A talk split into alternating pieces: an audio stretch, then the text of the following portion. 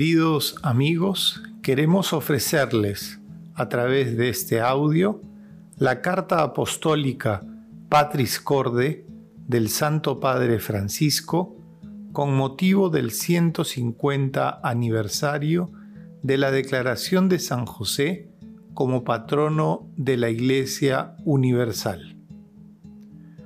Con corazón de Padre, así José amó a Jesús, llamado en los cuatro evangelios el Hijo de José.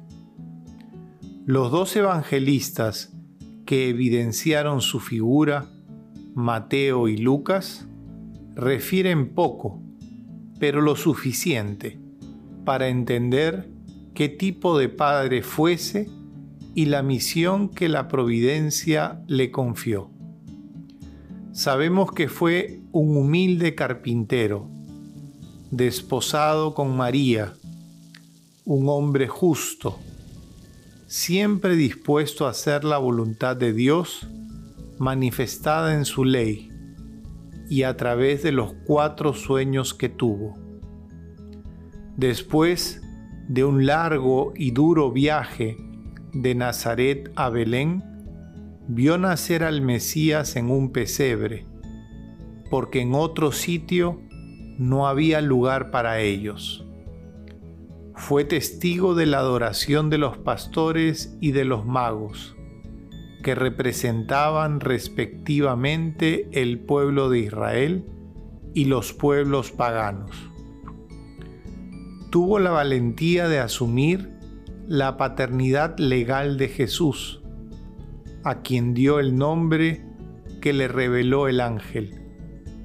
Tú le pondrás por nombre Jesús, porque él salvará a su pueblo de sus pecados. Como se sabe, en los pueblos antiguos, poner un nombre a una persona o a una cosa significaba adquirir la pertenencia, como hizo Adán en el relato del Génesis. En el templo, 40 días después del nacimiento, José, junto a la madre, presentó al niño al Señor y escuchó sorprendido la profecía que Simeón pronunció sobre Jesús y María. Para proteger a Jesús de Herodes, permaneció en Egipto como extranjero. De regreso en su tierra, vivió de manera oculta en el pequeño y desconocido pueblo de Nazaret, en Galilea, de donde se decía, no sale ningún profeta y no puede salir nada bueno. Lejos de Belén, su ciudad de origen, y de Jerusalén, donde estaba el templo. Cuando durante una peregrinación a Jerusalén perdieron a Jesús, que tenía 12 años, él y María lo buscaron angustiados y lo encontraron en el templo mientras discutía con los doctores de la ley. Después de María, Madre de Dios, ningún santo ocupa tanto espacio en el magisterio pontificio como José su esposo. Mis predecesores han profundizado en el mensaje contenido en los pocos datos transmitidos por los evangelios para destacar su papel central en la historia de la salvación. El beato Pío IX lo declaró patrono de la Iglesia Católica. El venerable Pío XII lo presentó como patrono de los trabajadores y San Juan Pablo II como custodio del Redentor. El pueblo lo invoca como patrono de la buena muerte.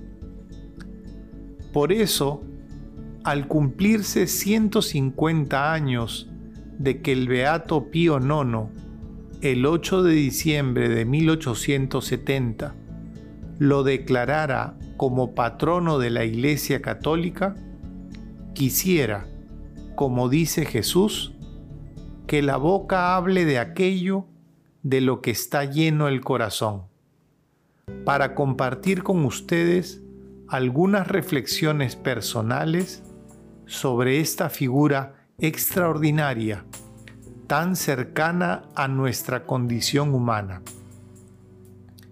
Este deseo ha crecido durante estos meses de pandemia, en los que podemos experimentar, en medio de la crisis que nos está golpeando, que nuestras vidas están tejidas y sostenidas por personas comunes, corrientemente olvidadas, que no aparecen en portadas de diarios y de revistas, ni en las grandes pasarelas del último show, pero sin lugar a dudas, están escribiendo hoy los acontecimientos decisivos de nuestra historia.